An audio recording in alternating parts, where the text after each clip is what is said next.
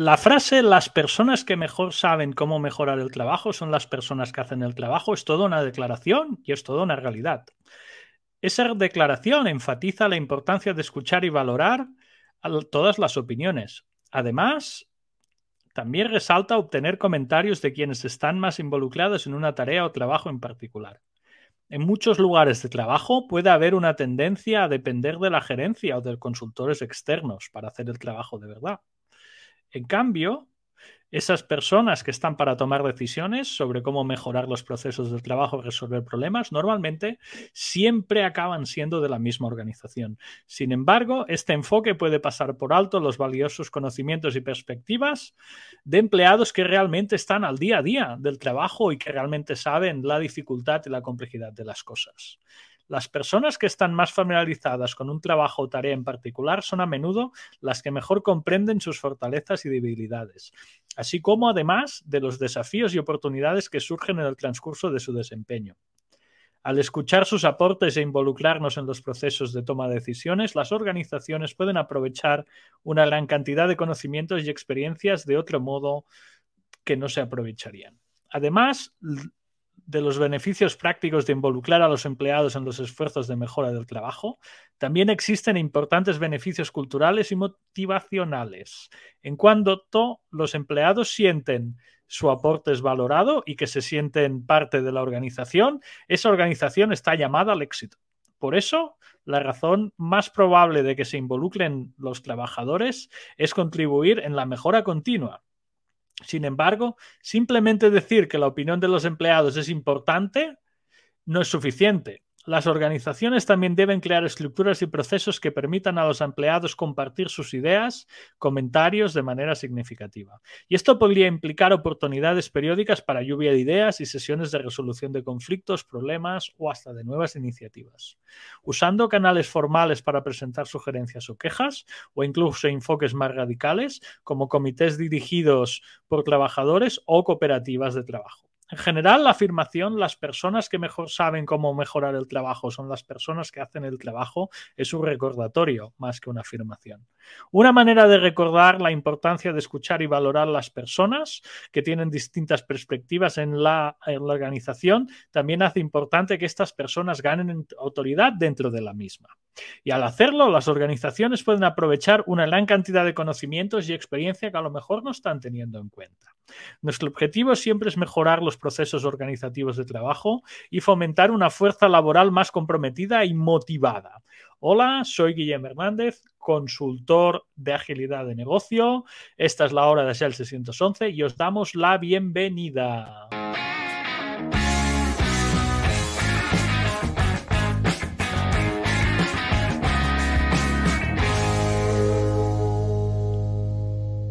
Muy buenos días, Guilén Hernández. Hello, Wisconsin, ¿cómo están todos? Dice, estoy bajísimo, ¿qué pasa? ¿Soy yo? ¿Puedo la música perfecta? Puedo ser yo, Guilén Hernández. Déjame, dame un segundo. tú, a ver, tendrás que volver a saludar. Déjame, déjame ver qué puede pasar. Deberías escucharme un poco mejor. La música la oía perfecto, tengo el auricular a tope. Déjame ver qué pasa. ¿Qué está pasando, Guilen? ¿Qué está pasando? Ahora está subiendo de volumen, pero aún se te oye bajito. No, sí, me oye bajito. Oye, no sé. No sé, no he hecho nada, no he hecho nada. Déjame, déjame revisar aquí No, te lo, te lo juro, te lo juro. te lo juro. Déjame ver por aquí. A ver, un momento. ¿Puedo subirte el volumen? No, si estoy... el volumen, a ver, habla. Ahora, sonido audio espacial. No, tampoco. Vale. Bueno, te oigo, te oigo muy bajito, pero bueno, creo que podremos sobrevivir. ¿Qué tal, Ulises? ¿Cómo ha ido la semana? Bien, bien. Ahora me dirías escuchar mejor, subir el volumen a lo, a lo que da, a lo que da dentro de la aplicación. Sí. Vale, Todavía. también te tengo a tope aquí. Vale, a lo mm. mejor suenas muy alto. No sé, ya se quejarán del chat. No, mira, están diciendo, yo, los escucho perfecto a ambos, así soy yo. Yo creo que son tus audífonos. Te vuelvo al audio original. Échate. Pues puede ser tus audífonos, Dine. Ahora he descubierto que estaba este desenganchado. Ok, gracias. gracias por haberme. Mira que Jaimito. Jaimito de buenos días. Toda una preocupación en un magnífico viernes, ¿no? Eh, bueno, es viernes de podcast, tenemos podcast, buena sí. hora, temprano, eh, activado. Buena hora, inicio de día, exacto. ¿Qué tal? ¿Qué te ha parecido la editorial? Eso voy. ¿Cómo has visto la editorial? empezaste con todo, sin miedo al éxito. Me encanta, me encanta. Es retador, Gillen, es retador. Tú sabes que el management 1.0 es muy sexy. Es muy sexy decirle a las personas lo que tienen que hacer. Y que, y que tú, tú hagas que la gente haga exactamente lo que tú quieras. Eso es maravilloso. Bueno, se Eso es maravilloso. Y que, y que lo hagan. Y que lo hagan como tú quieras, lo hagan además. Eso es una sensación de poder. No me, y no me digas que no, Y a la gente le encanta, ¿eh? A la gente le encanta eso. Sí, la gente, la gente mata por estar años estudiando una carrera universitaria para luego años estar siendo un posgrado, para luego años estar trasladándose a sus trabajos a que le digan exactamente qué hacer. La gente paga. Por... Exacto. Paga por estar ahí. Vale, os dejo, os dejo el artículo aquí. Es un artículo, como sabéis, el semanal de Agile 611. Ahí podéis verlo. Es la misma editorial que hacemos de entrada. Lo tenéis en exclusiva siempre en el blog antes y si queréis echarle un vistazo lo tenéis luego en, en nuestra web. Pues muy bien, Ulises, ahí estamos. Pues cortante y vamos al primer tema. Hoy te traigo unos temas que te van a encantar, Ulises. Te van a encantar.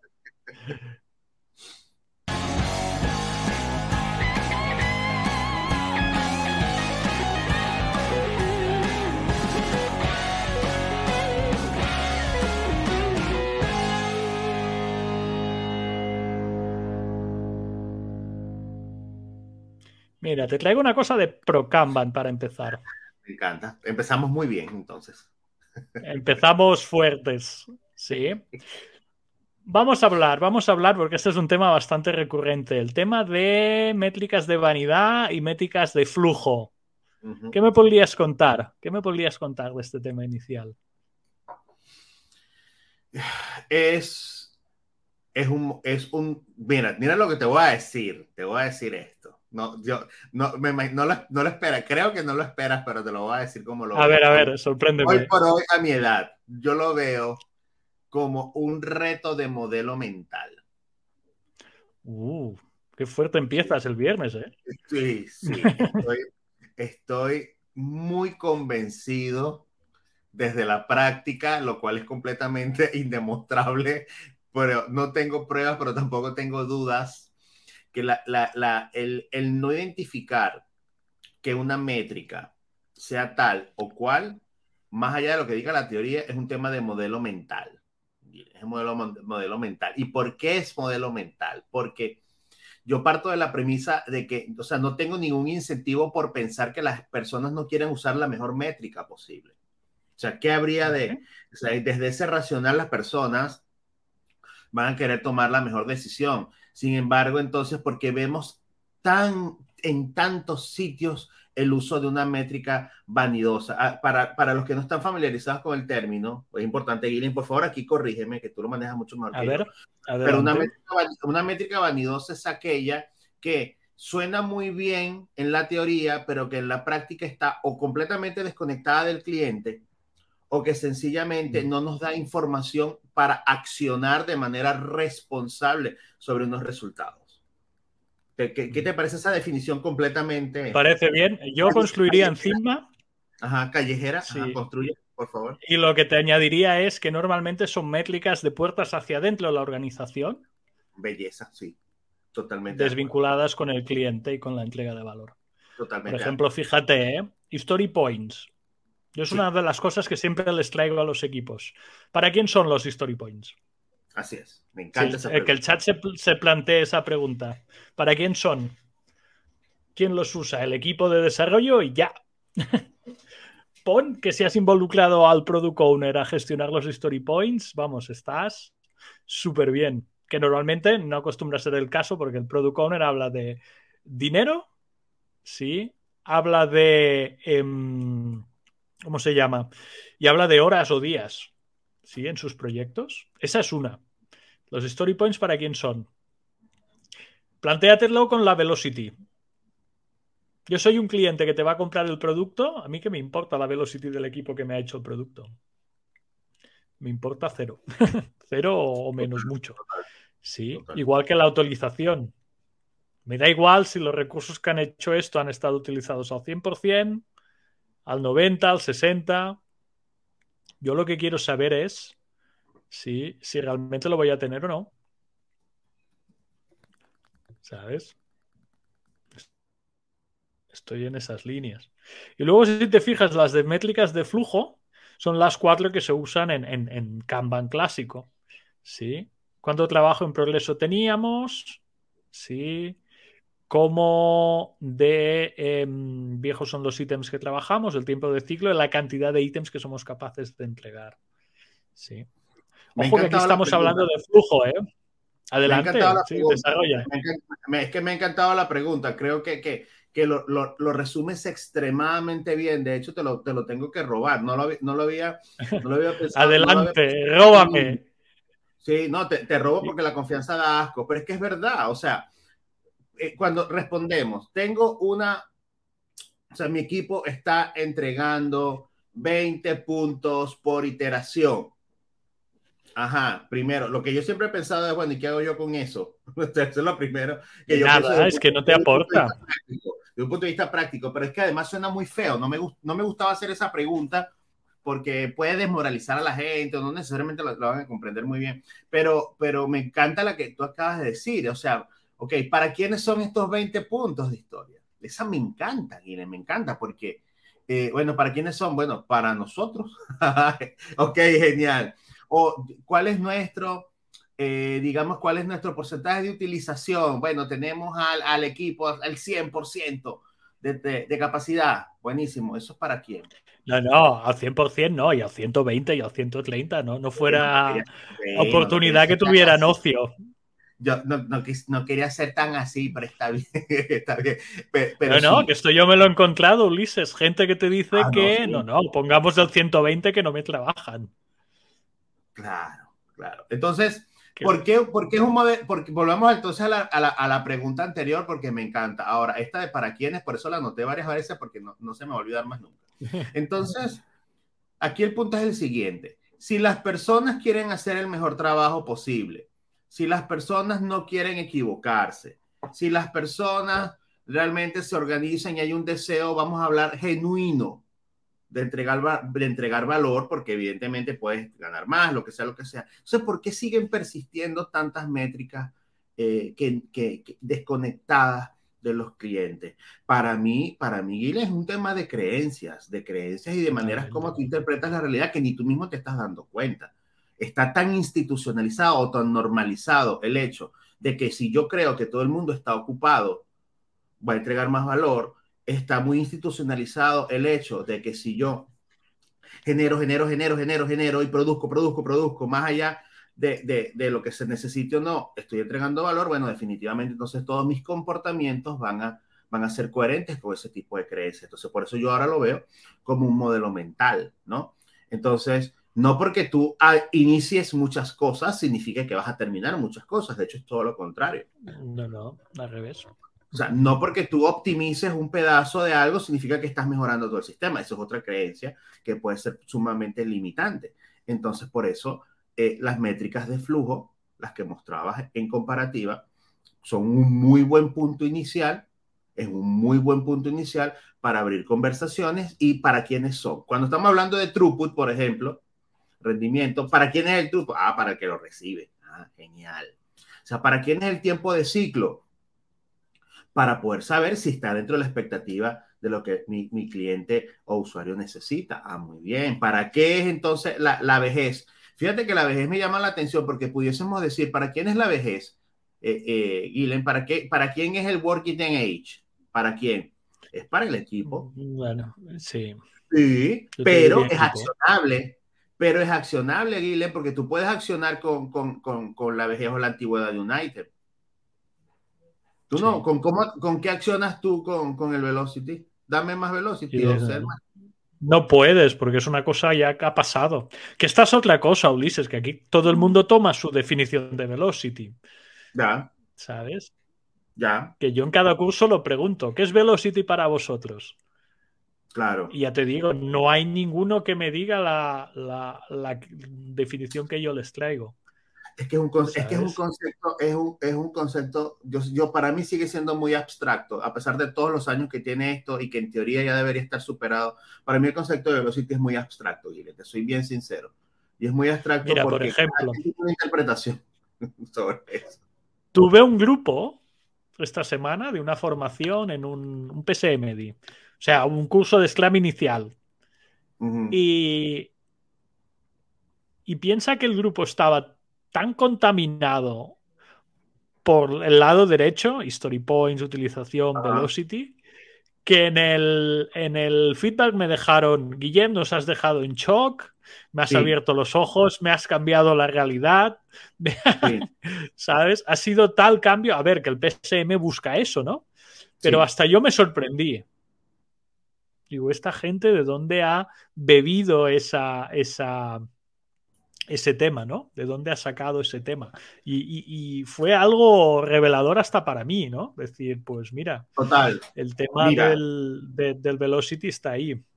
Lo, lo, lo, comparto contigo a tope y, y me pasa mucho, mucho, especialmente con el tema de Canva o Canva. Me pasa de hecho, me sigue sorprendiendo mucho. Eh, recientemente perdí, digamos, perdí como un potencial cliente, Aguile, por eso mismo. Porque la persona, digamos que, digamos que, que, el CEO, la CEO me, me, contacta, me conoce, oye, Ulises, ayúdame con este equipo que están haciendo flujo, tal y qué sé yo. Me reúno con la chica de proyectos y la persona me hace unas preguntas diciéndome, bueno, pero necesito que me deje el nivel de detalle de lo que vamos a hacer y tal, y qué sé yo. Digo, mira, no tengo elementos, primero entendamos cómo está operando tu, tu, tu ciclo de desarrollo, entendamos cómo está operando tu equipo. Ajá, vamos a esperar cómo estás tú, cómo está tu intake, cómo está tu, tu salida. Este, y, y, ella me dice, no, pero es que yo no quiero, yo no quiero un curso, yo no quiero un curso de Kanban, porque ya nosotros manejamos muy bien Kanban. Entonces yo le hago la pregunta. Siempre, bueno, eso siempre. ¿Qué haces tú allí si saben usar Kanban bien y Scrum bien? Buenísimo. Oye, genial. Entonces, muéstrame tus métricas, le digo yo. Entonces, perfecto. Vamos a, vamos a revisar, revisemos pues tu, tu, vamos a revisar tu aging, vamos a revisar tu, tu, tu métrica y, y, inclusive si tienes los datos, yo le digo, podemos simular para ver entonces cómo, cómo va a estar tu, o sea, cómo podemos hacer forecast para ver. Y me dice, no, no, nosotros no tenemos nada de eso. Y, pero bueno, no me está diciendo que hacemos Kanban, no sé, ya yo tengo mi tablero y ya todos hacemos los postis y ya todos está ahí, qué sé yo. y tenemos gira y somos ágiles. Y la, no, y la persona se molestó bastante, se, molestó conmigo y por eso le dije, bueno, entonces mira, no, no, no, creo que te pueda ayudar porque yo te estoy, te estoy tratando de, colaborar de una manera y, y, usted insiste a llevarme, a llevarme a la otra, ¿no? Entonces, por eso, eh, por eso yo creo que esa, esa, esa, esa posibilidad de que Kanban sea un tablero, sea un sistema, sea un método, sea una estrategia, deriva en que, bueno, sigamos, sigamos teniendo un montón de métricas. Y lo que ya me mostraba, me mostraba era este, el WSFJ, muchos WSFJ, me mostraba mucha velocidad. pero no, trabajo más corto ponderado primero. Con eso, con eso, con eso no, con eso no accionas con eso no accionas. Y ojo, yo no tengo nada con que usted utiliza, utilice métricas de vanidad. Lo importante es que esté consciente de lo que está dejando por fuera. De lo que te estás perdiendo. son. Muchas veces no lo son. Pues tú, usted podrá ponderar lo que usted quiera, pero, no, pero la ponderación no, no, a menos que lo esté ponderando el cliente, creería yo. Bien, que sea, ahí sí me, me, haría sentido al cliente, le, yo le mostrase todas mis opciones y el cliente me ponderara, yo me sentiría un poquito más cómodo, pero de resto, Aquí te voy a abrir, te voy a abrir un melón a ver cómo lo llevas. ¿Cómo es? Porque me pasa exactamente lo mismo, ¿eh? ¿Cómo es que te llama un cliente pidiéndote ayuda? Sí, porque te está pidiendo ayuda. Tú le intentas dar ayuda con estas métricas y te dice, no, no, ya lo hacemos. Porque a mí esto me pasa constantemente. Sí. ¿No? ¿Cómo, cómo actúas? ¿Cómo, ¿Cómo reaccionas? Yo normalmente le digo, no creo que esté lo mismo que le has dicho tú, ¿eh? no creo que estés em, llevándolo como lo tendrías que llevar y luego a partir de ahí, pues bueno, tener una conversación. Pero a mí también, yo también pierdo clientes por conversaciones de este estilo. Sí. ¿Sabes? Yo, yo, es, es, es, un, es un reto constante, especialmente cuando, cuando así como nosotros, pues que es un emprendimiento, eh, eh, digamos, muy, muy, muy tailored, muy de, muy de, de buscar constantemente crear valor, bueno, es lo que nos hace felices y por eso siempre insistimos. Pero yo no, no, ¿cómo se llama? Yo creo que volvemos a lo mismo, volvemos a lo mismo que es el, el modelo mental de si yo sé o no sé. Si yo soy de los que creo que ya tengo todas las respuestas, si yo soy de los que creo que hice todo el camino y si yo soy de los que creo que de verdad ya profesionalmente estoy en mi mejor momento, bueno, va a ser difícil poder ver una mentalidad de aprendizaje. Entonces ya de entrada con agilidad vamos súper mal, vamos súper mal porque parto de la premisa que yo tengo que entregar para aprender. Entonces, si yo no estoy entregando y no reconozco que no estoy entregando, si ya no hay una posibilidad de aprendizaje. Si yo busco de afuera que alguien entonces me dé opciones y no tengo la capacidad de la escucha y de, abrir la posibilidad de que puedan haber formas diferentes, eso no lo va a resolver la agilidad, mi, querido amigo, socio y compañero y, mentor trainer. y, todo, y amigo, y amigo. E, e, eso, eso, eso no lo va a resolver la agilidad, mi querido. Eso no lo resuelve la agilidad. Entonces, me conecto mucho con lo que nos está escribiendo Maru, saludo a Maru, allá en Argentina, que ella dice, pareciera que las vanity metrics se correlacionan con el espíritu del management 1.0. Sí, a tope, a tope. ¿Por qué? ¿Por qué? Porque de alguna u otra manera las métricas de vanidad lo que, hacen, lo que te reflejan es, digamos, el nivel de madurez con el que estás de alguna u otra manera operando tu gestión. Todavía piensas que las respuestas están dentro de la empresa, todavía consideras que todo depende exclusivamente de las personas y que no necesariamente estás escuchando lo que te está diciendo el entorno. Así que, Guile, la respuesta sería, eh, ¿dormimos tranquilos por las decisiones que tomamos basado en, nuestra experiencia y contexto, principios y valores? Sí. Así que, bueno, no serán esos clientes, serán otros. Serán otros, claro que sí. Claro, claro, por supuesto. Muy bien. Ahora que lo has dejado alto, me va bien para cambiar de tema. Cortante y cambiamos.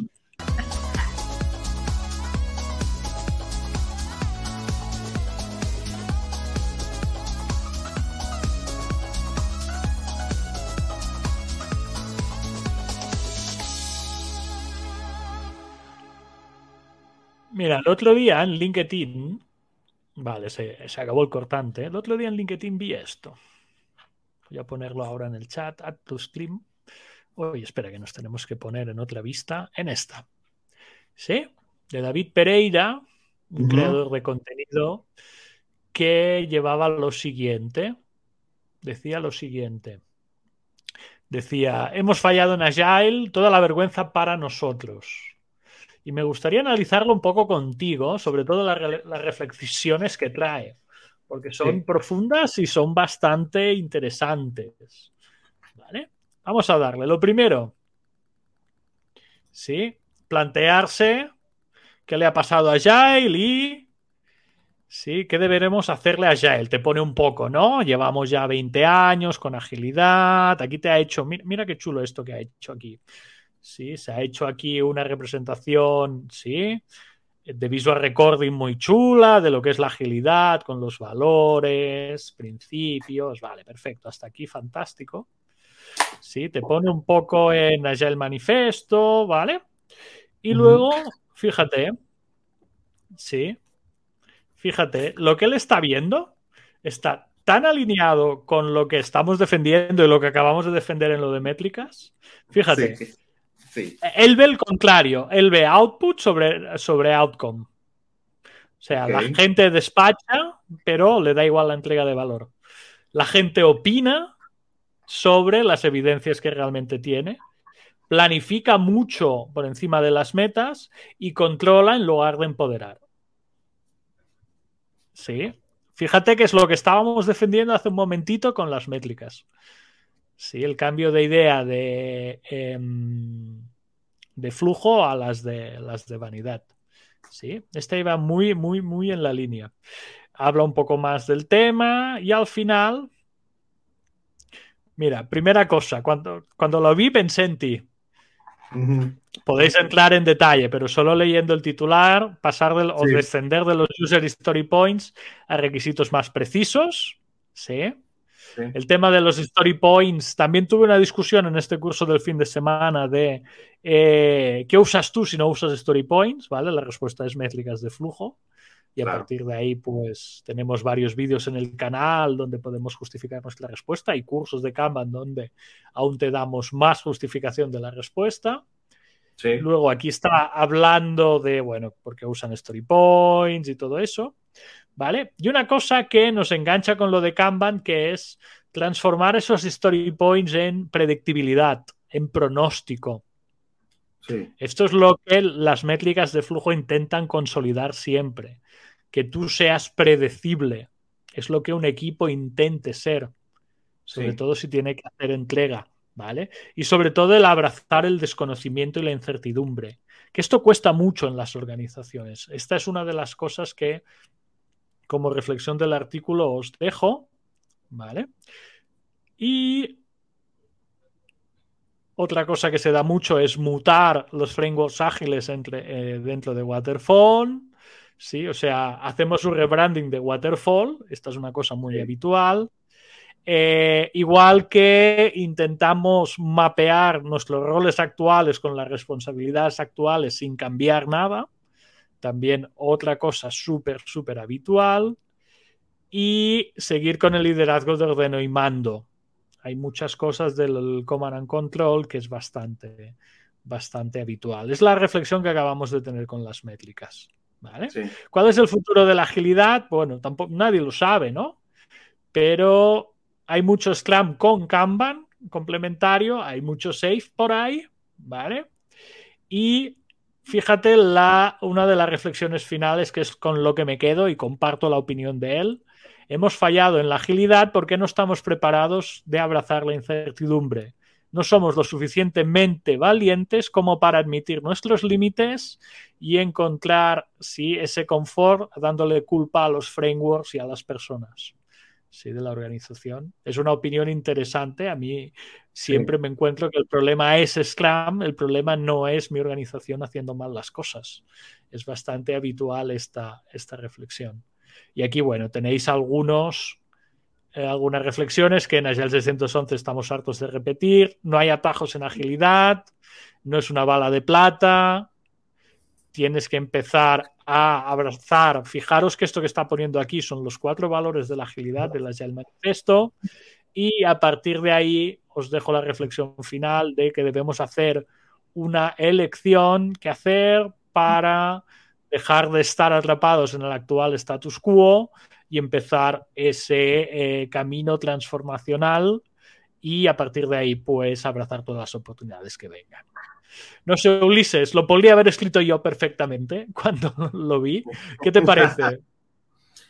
Eh, creo, creo que hay, hay, elementos en la lectura que, que, son bastante relevantes, pero yo, yo sí no, no, no yo no lo no comparto como, como esa mirada, no sé, es que yo siempre, y bueno, y lo hemos hablado anteriormente, Guilen, yo muchas veces siento, y lo veo en gente muy especializada, a veces gente que, que yo sigo y tal y tal, este que ágil está como sobredimensionado, o sea, quieren que le dé respuesta a cosas que la agilidad no tiene por qué responderlas. Es decir, la agilidad no te dice a ti cómo administrar la gestión de cambio. La agilidad a ti no te tiene que dar respuesta en cómo estructurar un plan de cuentas. La agilidad no te tiene que dar respuesta en la inventiva, en la innovación, en, determinadas cosas.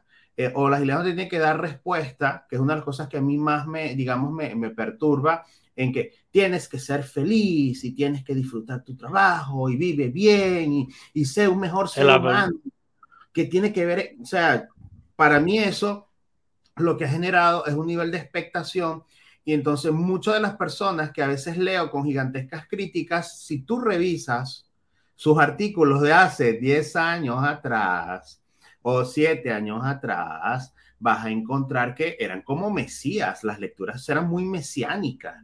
Entonces, por eso hay unos niveles de decepción en unas personas que, que yo, yo, no sé, como, como yo lo veo, para, ojo, y por favor corrígeme, para mí la agilidad es una capacidad organizacional. Y es una capacidad organizacional para dar respuesta a un entorno hostil, inclusive. Ya, ya. Si yo quiero Yo cambiaría, Ulises, hostil por incierto. Yo cambiaría la palabra hostil por incierto. gracias. Lo que pasa es que acuérdate que los latinoamericanos, o los que estamos de este lado del saco, ya, la, ya la incertidumbre es un componente más que hay que adicionarle a de la, vida, ¿no?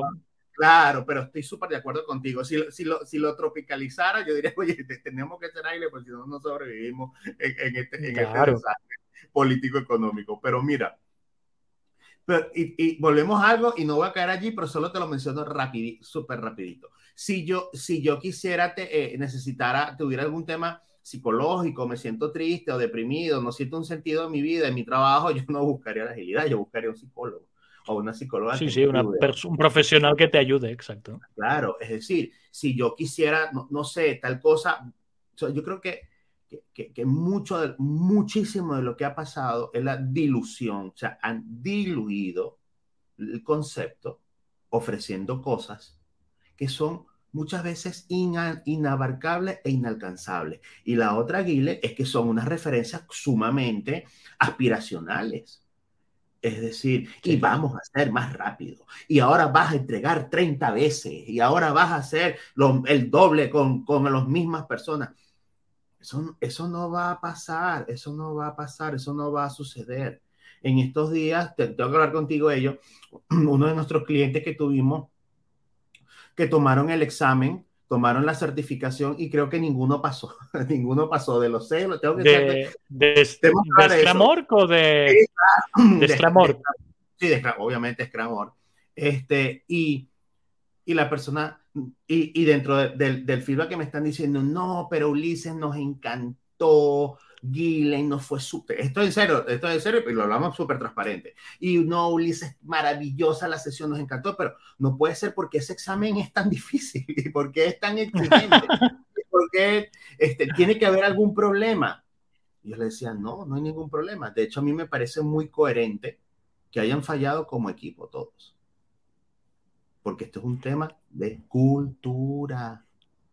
Ahí, ahí como están abordando los casos, los están todos abordando de una manera similar y por eso los resultados son similares. Que estén muy distintos de Scrum a mí me parece muy coherente. Eso está bien, está bien visto.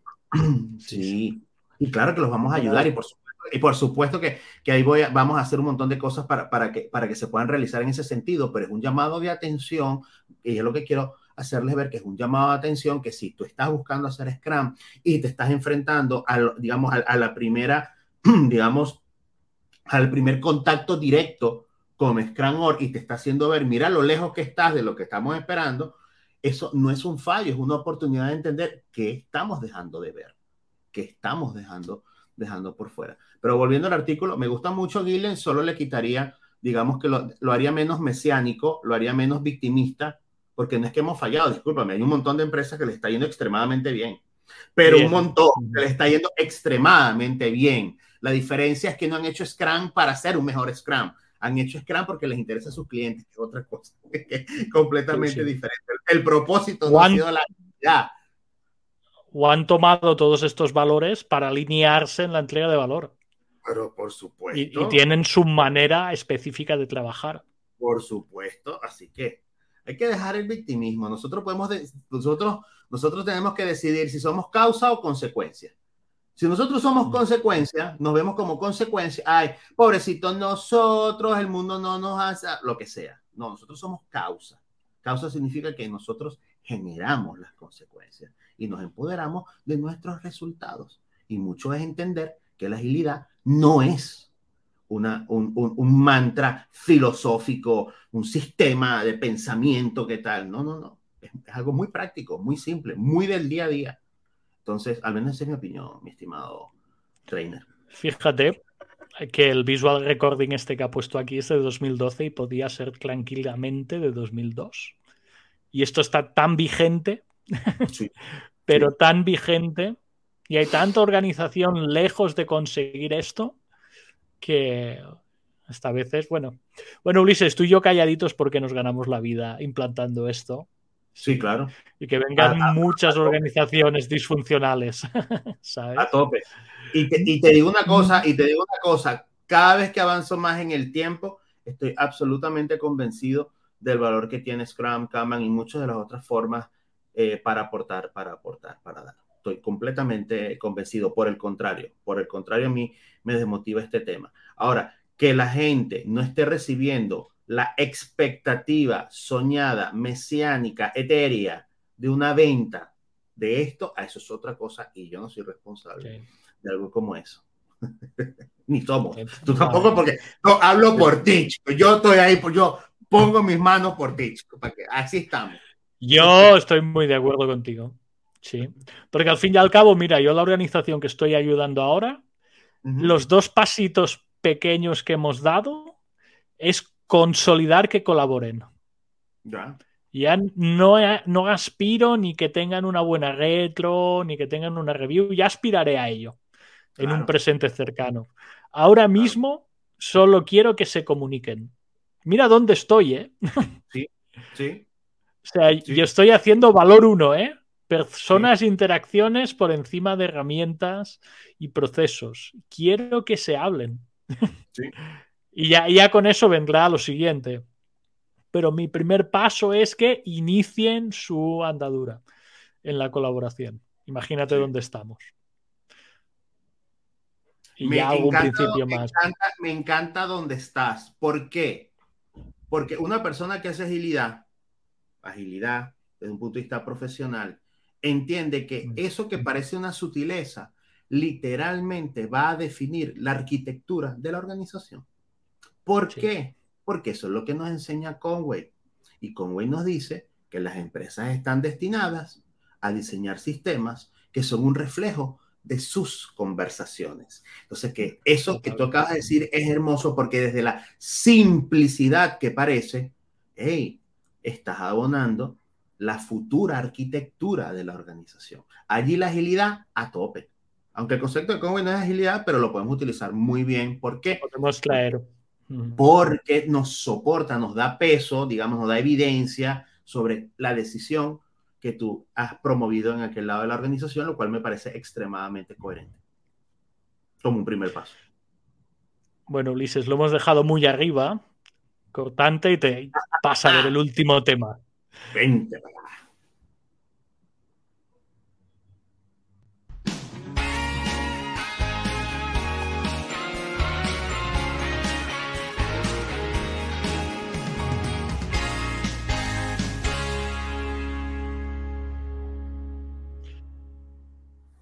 Vale, Ulises, está viniendo. Está viniendo el compartido. Es algo que no te esperas. Seguro que no te esperas. es un clásico. Ya no puedo dar la pregunta, ya Es un clásico. ¿Qué diferencia hay entre Scrum y Agile? Vamos a. Y mira quién lo contesta. Co-creador de Scrum. ¿Quién ah, para, ver. Ah, ¿quién Sí, quiero, quiero ver. Porque el Jeff Sutherland, ¿lo ves? Sí, no, ¿le puedes hacer zoom? ¿Tienes cómo hacerle zoom? Porque sí, tengo. no puedo más. Pero es Jeff Sutherland con una bonita bandera americana detrás. Ok, ok. Inventor y co-creador del marco de trabajo Scrum. Ponme el artículo, porfa, lo puedes compartir tanto. Te voy, claro. te lo pongo en el chat para ti, para la gente del chat. Sí, que lo tengáis. Me, parece interesante semejante longitud de respuesta en inglés, además, porque si estuviese en español, no me. Vamos, vamos a darla, vamos a hacer una traducción así al, vuelo. ¿Sí? a ver, primera respuesta, ¿eh? Pregunta, volvemos a la pregunta: diferencias entre Scrum y Agile. Agile está definido por el Agile Manifesto. ¿sí? Una web que aún es 1.0, anclada en 2001. ¿Vale? y está basado en cuatro valores y yo te añadiría aquí 12 principios. ¿Vale? Empieza a decir que se enfoca en individuos e interacciones, trabajar productos en iteraciones cortas, eh, involucrar al, cliente en la creación de producto, responder al cambio por encima de crear un plan. Esto fue escrito por los fundadores de Scrum y XP y otros 10 consultores y líderes de pensamiento. Añado yo en febrero de 2001. ¿Sí? Luego, seguimos, ¿eh? Segundo párrafo. El Standish Loop reporta que Standish Loop, para quien no lo sepa, es el típico lobby de gestión de, datos como Garner, ¿sí? que hacen análisis de mercado y reportes de cómo va el mundo. El Standish Group reporta que el 50% de los equipos eh, dicen que están haciendo Agile, pero Agile solo en el nombre, ¿vale? Y que están por encima de presupuesto con clientes no felices. Esos datos incluyen más de 50.000 proyectos, bueno, 50.000 project sets y aquí te dice que cada set es de 8 a 25 proyectos. Después de pedirle eso a millones de, a miles de personas en Scrum at Scale, o sea, estoy barriendo para mi chiringuito, como Jeff Sutherland, eh, les pedimos que evalúen la agilidad de su organización y más o menos vemos algo similar. Eh, Agile y Agile solo en el nombre, encuentro una manera muy políticamente correcta de decir que alguien no está haciendo agilidad, ¿eh? solo estás haciendo Agile in name only. Muy bien. van del 43 al 94%, depende cómo leas la encuesta, y la mayoría de ellos están usando Scrum como el sistema de entregar agilidad. Por eso Scrum está dominando de manera el, ah, el, el, entorno ágil, ¿sí? el space, el agile space. El primer driver, voy a hacer scroll para abajo para ponérmelo arriba, para que veáis el final de la respuesta. El primer conductor del éxito del proyecto es el tiempo de tomar la decisión, el tiempo medio de tomar decisiones es una hora y menos, el éxito del proyecto es un 68% en la database, en la base de datos del Standish Loop. O sea, uno de cada tres proyectos fracasa, según estos datos de 2019. Si el tiempo de decisión es 5 horas o más, esto ya cae al 18%. La diferencia es tan grande por si han usado una metodología ya sea waterfall o ya sea agilidad. Scrum conduce a que las decisiones se tomen eh, de manera autónoma y autoorganizada, donde se pueden tomar en 10 o menos minutos de lo que tendrías en un tiempo de una decisión en otro tipo de proyecto. Y esto crea product owners que sean fuertes para gestionar sus prioridades, muy cerquita de los equipos que toman las decisiones de cómo construir. Y a partir de ahí, pues bueno, él ya está haciendo un, un poco de marketing, que una buena implementación de at Scale te puede ayudar a tener una Scrum Daily mejor y que esas decisiones corporativas pasen de días a horas. Las que hacen Agile in Name Only, sí, han visto que la, la, burocracia les sigue yendo y los delays siguen existiendo y que es imposible de entregar algo usable como producto al final de un sprint. Y una funcionalidad, pues, son prácticas ágiles que al final no acaban siendo implementadas. No voy a leer las respuestas, solo me voy a quedar con el artículo. Vuelvo a hacer scroll arriba. Sí, es un artículo que ha tenido 18.000 vistas en tres años. Es un artículo que esto lo debió escribir en pandemia 2020. ¿Vale? No sé, Ulises, ¿cómo lo ves? ¿Cómo ves esta reflexión? Yo, yo, te, yo te voy a ser muy, muy, muy sincero. Más allá, nadie puede negar, digamos, las capacidades de, de marketing, o sea, si algo sabe... Eh, es vender, ¿no? Este tema, pero siempre le voy a reconocer algo.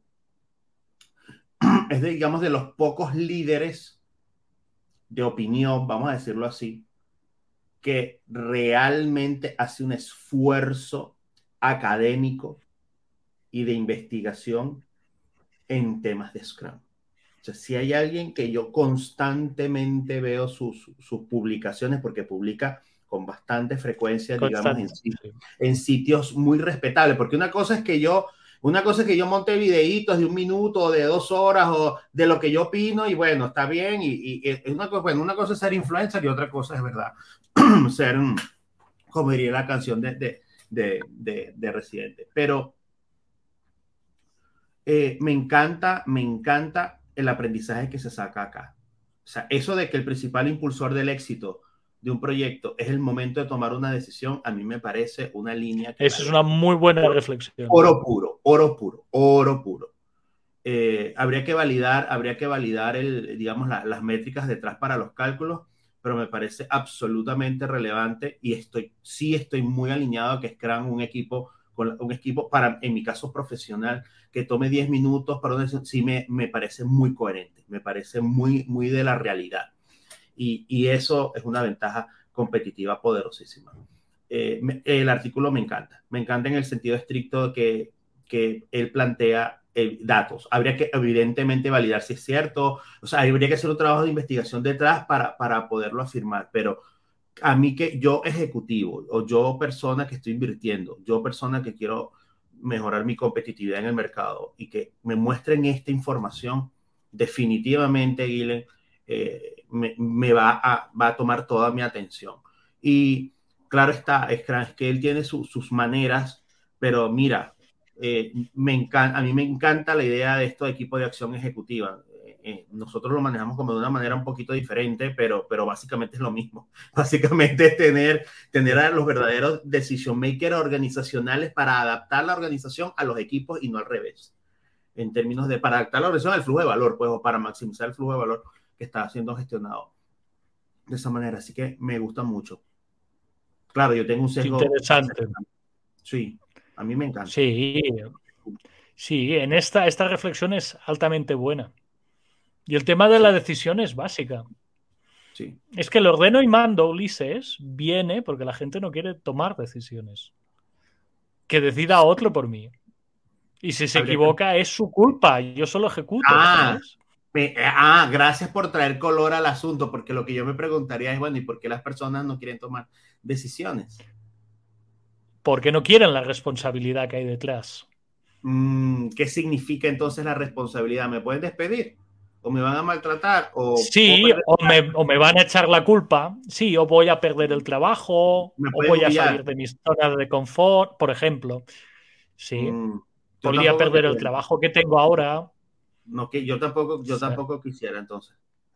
Yo tampoco quisiera. Bueno, pero Ulises, el trabajo que tú tienes, tienes que estar decidiendo constantemente, porque si no decides tú, no decide nadie. Claro, claro. Claro. Si somos tan minúsculos, Ulises, que. ¿Sabes? O lo acabamos llevando nosotros, somos una, una organización de menos de 10 personas. Claro ejecutamos y decidimos los mismos. Y ya en la cultura de experimentación que tenemos, llevamos eso adelante. Ah, Pero tú imagínate que. Somos un equipo Scrum entonces. Sí, me atrevería a decir que por lo menos de valores y cultura sí. Sí. De eventos ah, a lo mejor somos algo. Claro. Por la mecánica, por, tú dices por la mecánica, claro, porque que la mecánica de nosotros cambia porque cuáles son nuestros propios stakeholders, quienes nos compran, así que o lo hacemos bien o lo hacemos bien, porque si no ya nos vuelven. O no nos compran, claro. Ya no nos vuelven a comprar, o sea, la review en nosotros sucede en, tiempo real. Nuestro ratio de éxito, Ulises, es que vuelvan al curso, por ejemplo, o que nos referencien. Claro, claro. O que nos sigan recomprando las consultorías, por ejemplo. Sí, o que nos compren varios cursos, o que, por ejemplo, que es lo que nos pasa habitualmente, una persona dice, oye Ulises, estuve en el curso de, me invento, ¿eh? Scrum, PSM1, y ahora mi organización pide Kanban, ¿puedes prepararnos un curso? Eso para mí es haber entregado valor y que haya alguien que por una decisión que tomó una vez, porque a ver, no te engañes, son cursos que depende a quién le cuesta mucho de pagar o para una empresa les puede resultar, digamos, gama media alta de pago. No acostumbramos a hacer cursos baratos nosotros. Y esa decisión, quien la tome, se la juega fuerte. quiero, quiero, decirte algo y disculpa por, por, por mi mentalidad. Bueno, un tema de mentalidad. Pero. A ver, a ver. ¿No te llama la atención que una pregunta tan particular como esta, con una respuesta de este calibre, o sea, si le quitamos la parte de marketing, creería que es una respuesta absurdamente buena. Creo que, creo que se pierde por la parte de marketing. No, no hace falta, creería yo, pero bueno, cada quien, ¿no? Eso está en su, en su temperamento. Eh, tenga tan poca interacción. Es que, Ulises, aquí podemos abrir otro melón interesante. Fíjate, vamos a ver la interacción de esta, de esta pregunta. ¿Vale? Mira, tienes 18.000 views con 45 votos y 7 eh, reshares, digamos, dentro de la plataforma. O sea, alguien que activamente toma y comparte. Y luego aquí tienes 14 respuestas. ¿Vale? Si tú estás mirando tweets de estos que son virales o vídeos de YouTube que son altamente virales, este número de K pasan a ser millones mm, o miles de millones. ¿sí? Nosotros somos muy nicho en esto que dices. O sea, este señor que es el top opinador, co-creador de la guía de Scrum, por una respuesta en Quora, que es una plataforma de preguntas-respuestas, si no es de las top 3 del mundo, top 5, o sea, grande, solo tiene 17.000 views. Sí. Sí. Si tú vas a los canales de agilidad del mundo, la persona que tiene más followers en un canal de agilidad en inglés son 90.000 followers. Mm. Que 90.000 followers las que están en agencias de publicidad de Internet te dirán que eso es no un microinfluencer, un picofemto influencer. o sea, eso no es nada. ¿Qué te quiero decir con esto? Que esta gestión de proyectos y agilidad es pequeña. Mm. La audiencia es pequeña. Si tú miras el vídeo más visto que tenemos nosotros en el canal de YouTube, son 18.000 views. O sea, 18.000 personas que se han parado a ver el vídeo. Nosotros un vídeo que llegue a las 300, 400 views es un vídeo muy visto, es un éxito. Mm. Sí, nuestros posts acostumbran a tener eso, 3.000, 2.500 views.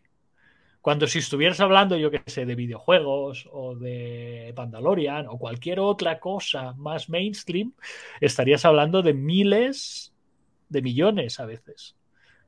Cuando ves audiencias dices, wow, este streamer tiene 20.000 ahora mismo aquí en directo, o 60.000, o 100.000, ¿sabes? Es súper nicho esta respuesta. Y es de las top. O sea, esta respuesta es de las respuestas más top que te puedes encontrar. ¿Qué quiero decirte con esto? Que eso, estamos llamados a ser súper indies, súper de nicho, ¿sabes? Mm. Súper fuera del mainstream. Porque al fin y al cabo, si tú te fijas en una organización, esta conversación, nosotros porque estamos en el ajo y vendemos esto, pero ¿cuánta gente de la organización se ha planteado esta pregunta que estás viendo en pantalla? Si la organización son 100, ¿qué? ¿5? ¿4?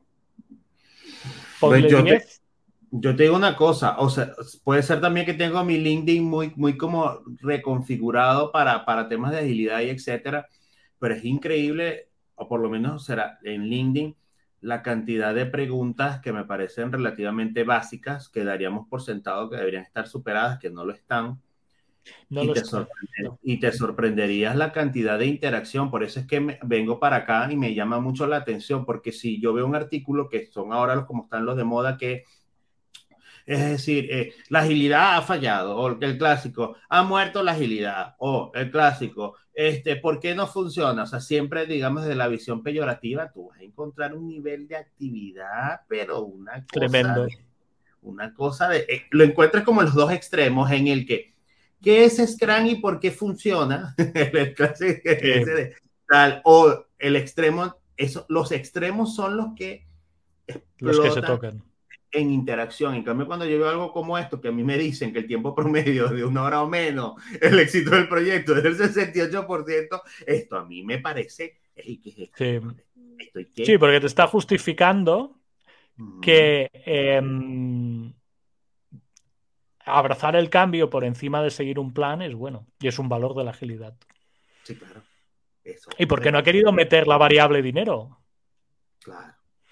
Porque podría aquí interactuar con la variable dinero y esto aún pega muchísimo más fuerte. Hay que mirar los grandes que yo lo estaba pensando, no, tú lo sabes, yo lo estaba pensando sí. quiero ver, que, ver que, hay, que, que, que, tienen una postura bien interesante.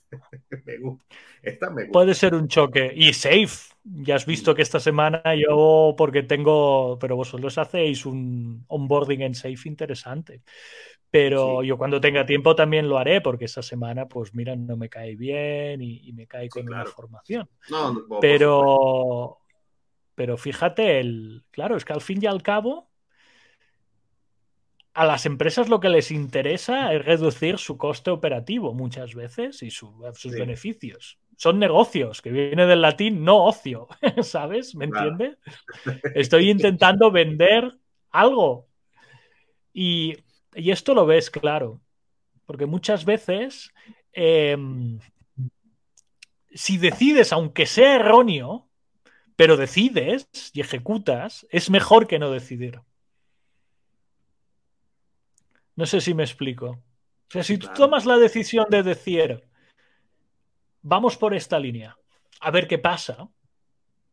Si tú eres lo suficientemente hábil de decir, oye, está súper mal, tenemos que retomar y, atacar por otro lado, es mucho mejor que no decidir y dejar que el tiempo pase y pase y pase hasta que estalla un conflicto, la competencia me pasa por delante, sí, no entrego el valor que esperaba entregar. Y son cosas que dices, mm, mira qué ha pasado por esto. Y esto se ve, se ve, yo lo veo en muchas organizaciones.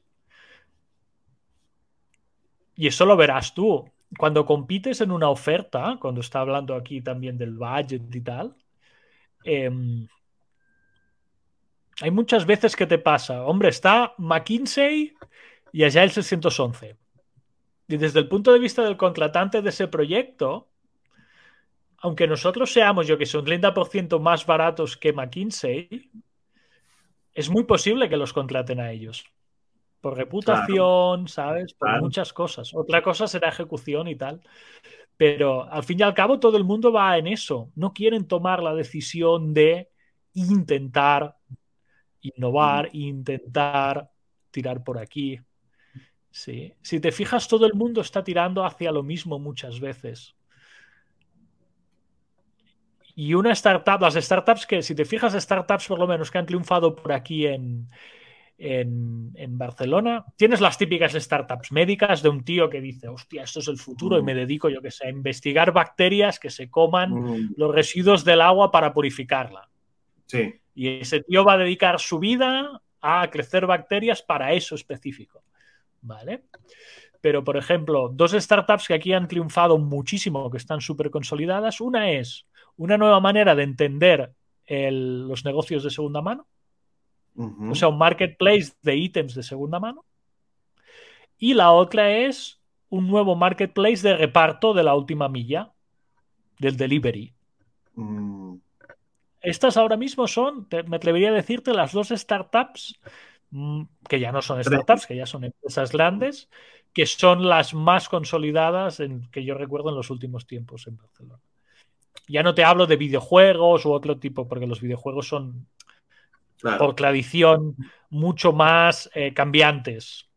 O sea, un videojuego puede tener una vida útil de nueve meses, para decirte algo, tal como va al mercado, un año. Sí. Con, las plataformas. Sí, sí. Bueno, un tío como yo que es de retro, que aún se pega partidas al Mario World de la Super Nintendo, no, no es muy habitual, pero. es muy nicho, eso es muy nicho. Eso es, muy nicho, eso es muy nicho. Pero estas cosas vienen de aquí, ¿no? La gente, la decisión que lo renormando. Y luego el que se esfuerza y lo consigue, claro, el beneficio es brutalmente alto. El que ha conseguido, pues con talento, rascar mucha piel y tirar adelante. Y este señor es el caso. Yo sé historias de Ken y Jeff, de la mujer de Ken increpándolo porque no traía dinero a casa, que no no funcionaba y ellos dos seguían teniendo la opción de eh, seguir creyendo.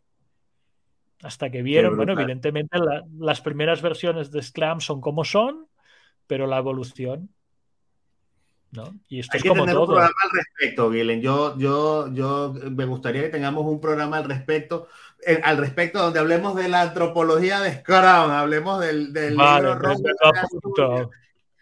me lo apunto. Vale, me lo apunto y como ya tendríamos que ir, antropología de Scrum, ya tendríamos que ir cerrando. Vamos ya con cortante. Vale, me lo he apuntado así no se nos pasa cortante y vamos ya con el cierre.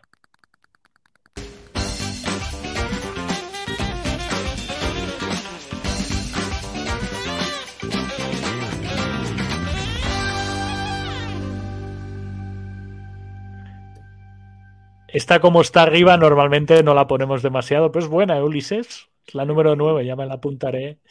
Bueno. pues esto ha sido todo por esta semana. Recordar que estamos en audio en plataformas habituales, todas las que podáis imaginar, Evox, Spotify, Apple Podcasts, Amazon Music, la más nueva que ha salido, ahí estamos. En Twitch, en directo estamos siempre en Twitch, YouTube Live y LinkedIn Events. Y esto ha sido todo, Ulises. ¿Qué añades para cerrar ya todo? Hagan bien sin mirar a quién. Cuídense mucho. Que la gente los acompañe. Muy bien. Y este es el camino, ¿no, Ulises? This is the way. Así mismo. Ese es el camino. Así me gusta. This is the way.